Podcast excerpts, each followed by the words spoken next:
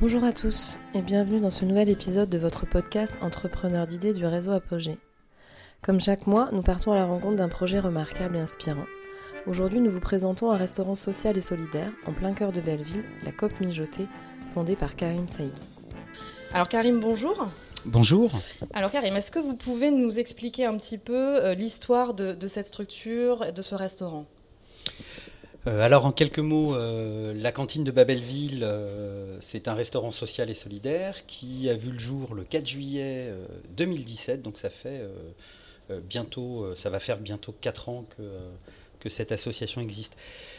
ce restaurant solidaire, il a été créé par un collectif euh, d'entrepreneurs sociaux euh, un peu déjantés.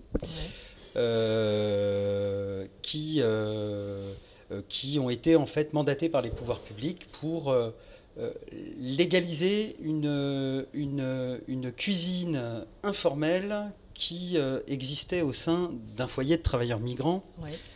dans le quartier politique de Belleville, de, de Belleville-Fontaine-au-Roi, dans le 11e arrondissement. Donc on a été mandaté par les pouvoirs publics pour euh, euh, euh, faire de, de la cuisine qui préexistait une, cuisine où les gens seraient déclarés, où les règles d'hygiène soient respectées. Et toujours dans l'optique de, de, faire en sorte que au sein de ce foyer de travailleurs migrants, puisse exister un espace collectif de convivialité où les résidents euh, pourraient euh, euh, voilà, profiter, profiter de, cette, de cette cantine. D'accord. Et de se retrouver et de permettre voilà, de garder une cohésion, j'imagine. Voilà, de, de, de, de permettre de permettre d'avoir une cohésion entre eux, mais aussi c'est des espaces qui sont également ouverts aux personnes de l'extérieur. Oui. Et l'objectif, c'est que euh, c'est qu'il y ait de la mixité, euh, c'est qu'il y ait des échanges entre les gens euh, du quartier, donc les salariés, les étudiants, et que qu'il y ait une espèce de brassage qui, qui intervienne. D'accord. Voilà. Ok, très bien. moi, ce qui m'intéresse aussi, c'est cette idée de, de, réunir les gens autour de la cuisine, cet aspect culturel, le, la culture culinaire, euh, tous ces éléments-là, est-ce que c'est n'est pas justement un outil euh, super intéressant pour réunir les gens, pour sensibiliser, pour euh, parler aussi des populations de migrants, de ce qui se passe actuellement en France? Est-ce que ça peut être une sorte de médiateur, en fait, cette cuisine que vous réalisez ici? Bah c'est en tout cas c'est en tout cas ce qu'on aimerait on aimerait bien que ça ait cet effet euh, et, c'est vrai que la cuisine, c'est quelque chose qui réunit un peu tout le monde. Quand, on va, euh, quand on va découvrir un pays, on commence, en tout cas nous en plus les Français, qui, aimons bien manger, euh, on commence par découvrir une culture par, souvent par la cuisine. Donc effectivement, c'est un, un média qui, qui fonctionne bien. Et, et, je pense qu'on on a, on a progressivement réussi ce pari à au sein de la cantine de Babelville parce qu'au début, effectivement, on avait une clientèle qui était quand même très typée africaine. Alors, on, fait beaucoup de préparation euh, d'Afrique de l'Ouest. Puisque les habitants de la résidence sociale sont majoritairement euh, issus d'Afrique de l'Ouest, Sénégal, Mali, euh, Mauritanie, etc. donc ça avait du sens de continuer tout ça. On ne fait pas que ça, parce que j'ai oublié de, de, vous dire qu'en plus d'être un restaurant social et solidaire, on est aussi un restaurant d'insertion. Euh, c'est-à-dire que euh, bah, l'ADN de la COP Mijotée, l'association qui porte euh, le restaurant social, c'est de, favoriser l'accès à l'emploi essentiellement à des primo-arrivants. Des réfugiés politiques. alors les demandeurs d'asile, on n'a pas le droit de les recruter parce qu'ils sont toujours, ils n'ont pas toujours le droit d'être euh, d'occuper un emploi, même si les choses commencent à bouger au niveau de la réglementation. Mais pour l'instant, donc réfugiés politiques, primo-arrivants. Donc du coup, on se retrouve, c'est pour ça qu'on l'a appelé euh, Babelville, hein, c'est un petit peu la tour de Babel ici. Euh, donc on se retrouve avec des salariés originaires de, Syrie, du Tibet, d'Érythrée, du Soudan, des, pays, des régions où ça se passe pas bien en ce moment. et donc ça crée une espèce de melting pot assez intéressant. Euh, et puis, paradoxalement, hein, au sein de l'équipe, on constate quand même qu'on a une super cohésion d'équipe. Bon, ça, c'est parce que l'équipe de la COP Mijotée est vraiment sympa et que euh, et qu'on n'hésite pas à faire des petites fêtes, euh, à apporter autre chose que de l'emploi, de la formation. On essaye aussi d'apporter un petit peu de plaisir, de cohésion, de moments partagés pour que l'équipe soit le plus soudée possible. un petit chiffre que j'aime bien donner, hein, un réfugié politique sur une journée va parler euh, euh, à 88% avec des compatriotes, à 12% avec des Français de France, hein, des gens qui sont nés en France ou qui vivent en France. Et sur ces 12%, 90% sont des gens qui sont payés pour leur parler. Donc ça veut dire que euh, on se retrouve avec euh, des personnes qui n'ont pas mm. la possibilité, mm. euh, qui n'ont pas un accès facilité à entretenir des relations qui vont favoriser l'insertion, la vraie, mm. sur le territoire français. Donc, donc on essaye de compenser en faisant des petites fêtes. en organisant des petits trucs, en, intégrant un peu, un peu de culture à, tout ça. D'accord. Très bien. Est-ce que vous pouvez m'évoquer les, principales problématiques que vous rencontrez, euh, hormis les dégâts des eaux? Euh, Qu'est-ce qu'on rencontre comme, euh, comme problématique? On en rencontre pas mal. On est une association à but non lucratif. avec, comme toutes les associations, un vrai resserrement de toutes les aides publiques, et en même temps, très paradoxalement, une espèce de, de crainte de la part du secteur marchand que nous soyons concurrentiels.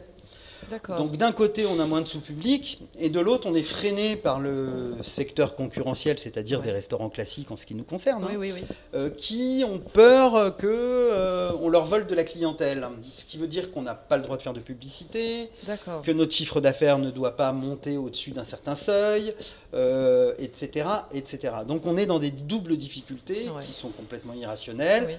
C'est des trucs qui sont sortis de la Commission européenne. J'ai pas spécialement envie de taper sur l'Europe, c'est pas le, but du jeu. Mais en tout cas, euh, l'idée c'est qu'aujourd'hui en France, quand on est une association, on est pris en étau. Il ne faut pas faire trop de sous.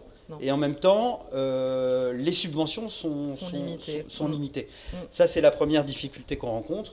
Bah, la deuxième, c'est que comme toutes les associations, on dispose de peu de moyens pour faire des choses euh, qui pourtant sont multiples et variées. Hein. Dans le restaurant, on fait du traiteur, on fait de la restauration sur place, on fait du click and collect, on fait de l'insertion professionnelle, on fait de l'insertion sociale.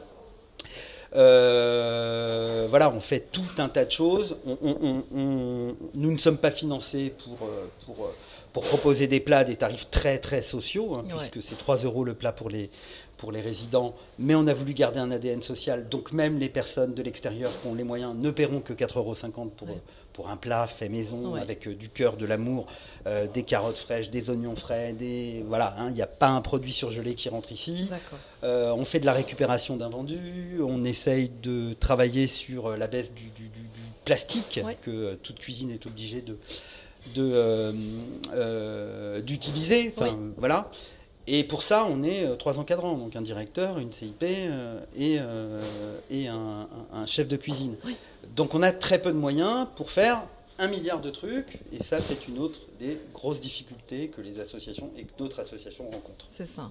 Et que maintenant j'ai l'impression qu'il y a une nécessité d'avoir un modèle, un modèle économique euh, clairement pour, euh, viable pour pouvoir euh, pour permettre à des actions comme la vôtre de, perdurer. Et, et c'est ce que vous essayez de faire.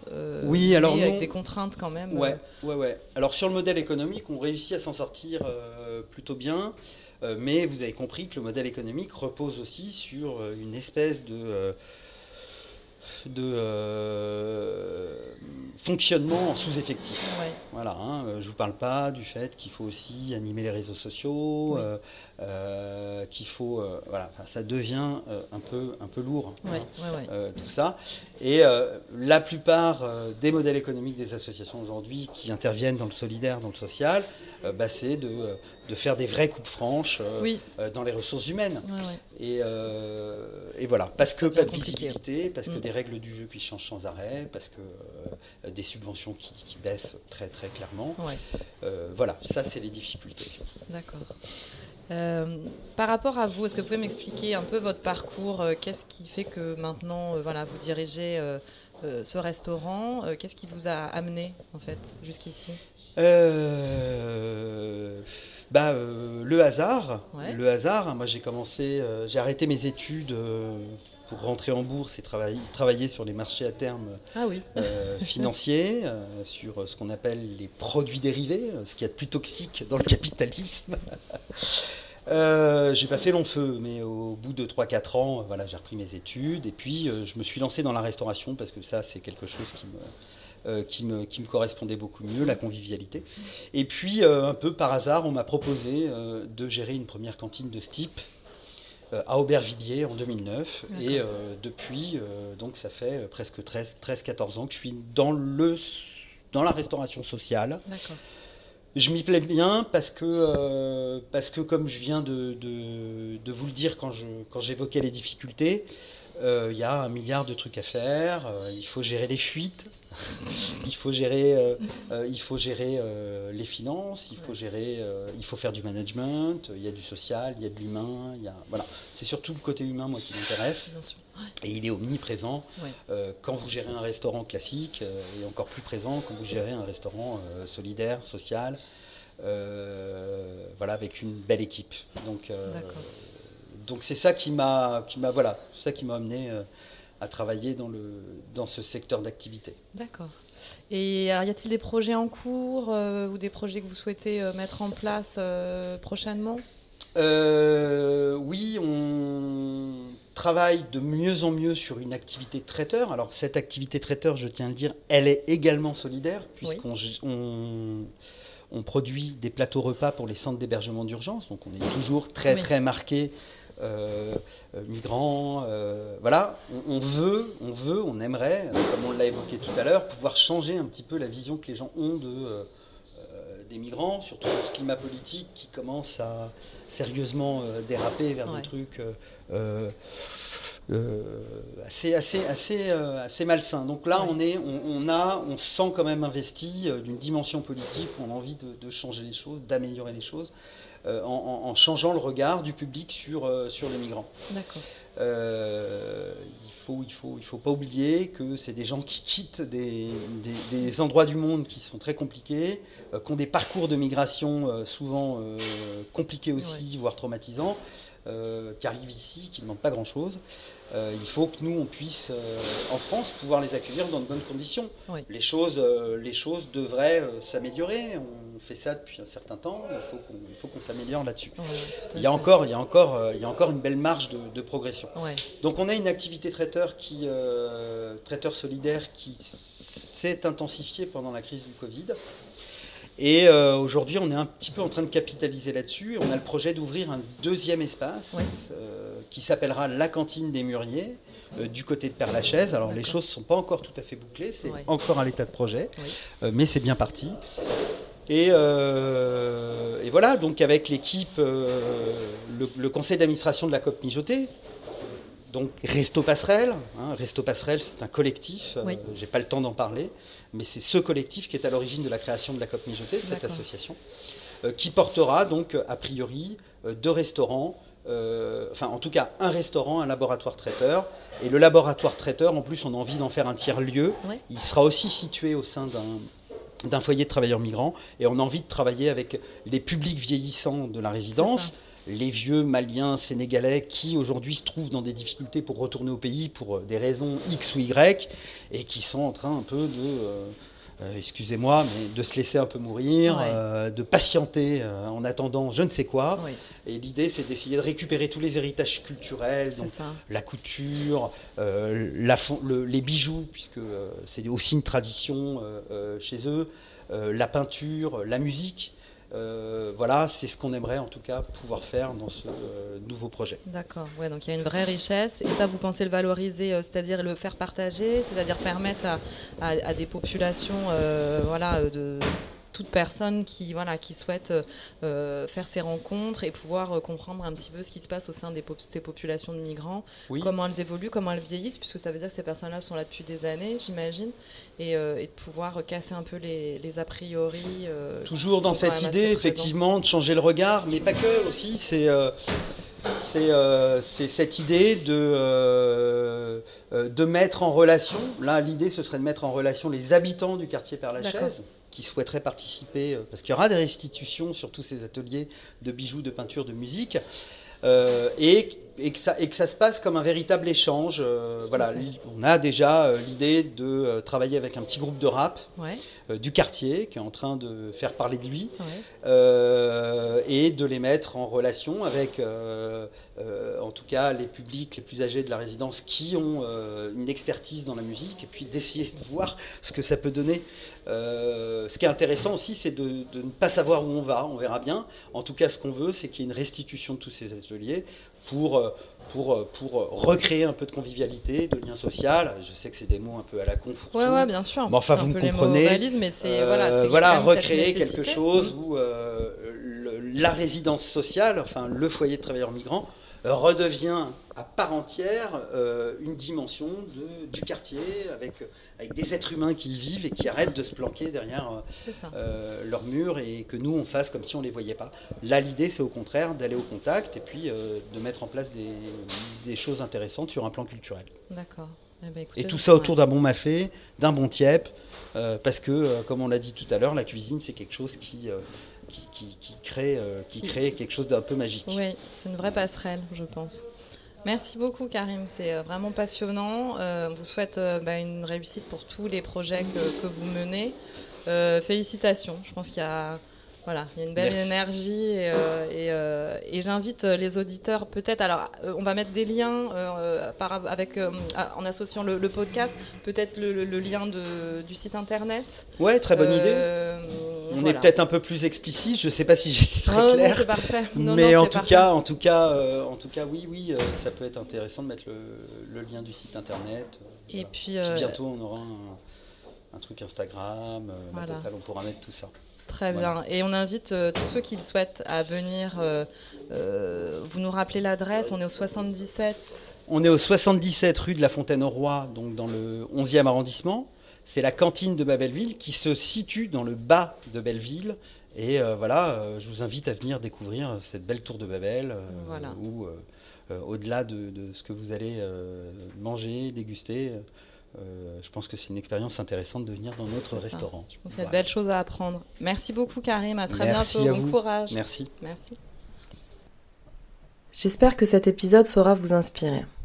Merci à Karim Saïgui et à toute son équipe pour leur accueil et leur témoignage. Les éléments pertinents de cet échange que j'ai retenu sont la culture culinaire comme passerelle à la cohésion, la valorisation des compétences pour permettre l'insertion professionnelle, et d'un besoin constaté sur le terrain naît un projet solidaire. Vous retrouvez cet épisode sur vos plateformes habituelles, n'hésitez pas à vous abonner. Vous pouvez nous contacter par mail à contact@apogée-du6ess.org. À très bientôt.